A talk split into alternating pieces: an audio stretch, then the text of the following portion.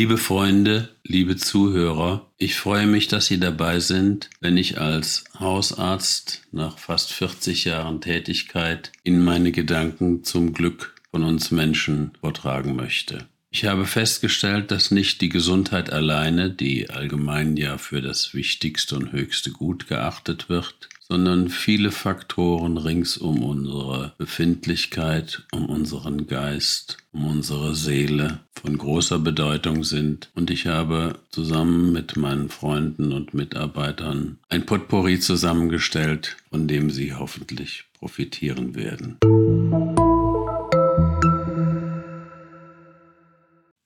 Bäume in der Sahelzone. Ein hoffnungsloses Unterfangen. Tony Rinaldo stieg aus seinem Jeep, um Luft abzulassen aus den Rädern, damit er besser durch die Sandwüste fahren konnte. Die Sandwüste, in der er seit zig Jahren versuchte, Bäume anzupflanzen, Setzlinge auszubringen. Millionen von Dollar waren geflossen. Die UNO hatte alles versucht um aus der Sahelzone wieder einen Wald zu machen, wie es früher einmal war. Es hatte nicht funktioniert. Toni Rinaldo, Missionar und Agrarwissenschaftler, stand nun am Nullpunkt seiner Karriere. Nach den vielen Jahrzehnten war er einfach nur noch betrübt, tief traurig über das Misslingen seiner Mission, den Menschen eine Existenz zu ermöglichen, Bäume anzupflanzen, in deren Schatten dann andere Nahrungsmittel hätten gedeihen können, Maniok, Mais, was auch immer.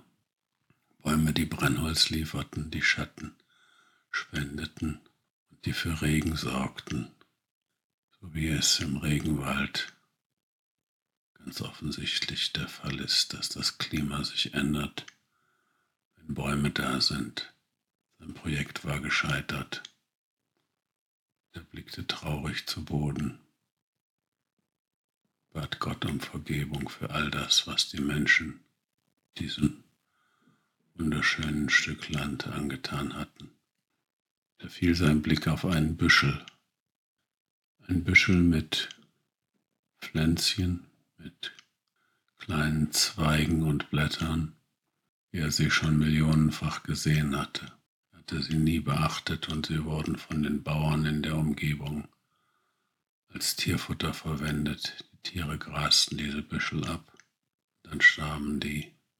Der Rest wurde dann zu Brennholz verarbeitet.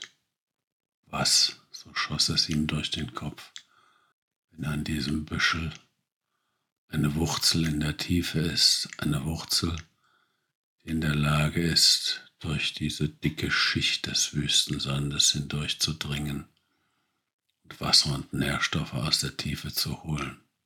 Sein Projekt war geboren. Er hatte wie David bei Goliath den richtigen Punkt entdeckt.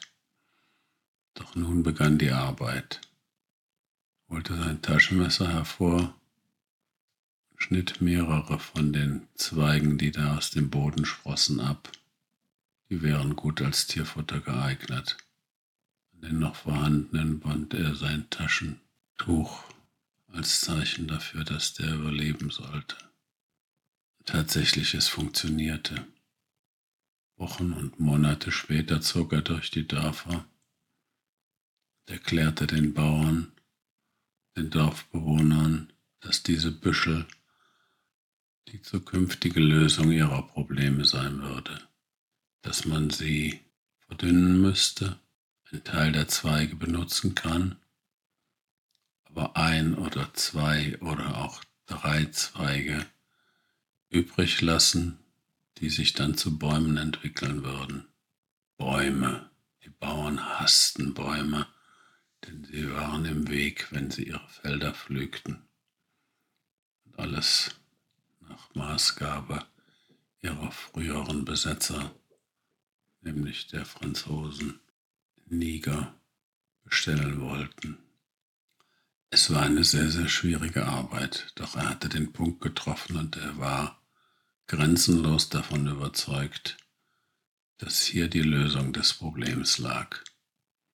Mühsam mit Einzelnen, oft in drei Dörfern nur ein Bauer, der bereit war, nach diesen Prinzipien zu arbeiten und die restlichen Zweige zu pflegen aber sie wuchsen schneller, als jeder gehofft hatte. Nach zehn Jahren war ein drei Meter hoher Wald entstanden, da wo die Zweige dementsprechend gepflegt worden waren. Der Wald spendete Schatten, die Möglichkeit zum Anbau landwirtschaftlicher Pflanzen, schützte vor Wind und Austrocknung. Der Boden im Schatten war nicht mehr in der, Son in der Mittagshitze bei 70 Grad Celsius, sondern nur noch in Anführungszeichen bei 35 Grad Celsius. Das ermöglichte den anderen Pflanzen zu überleben.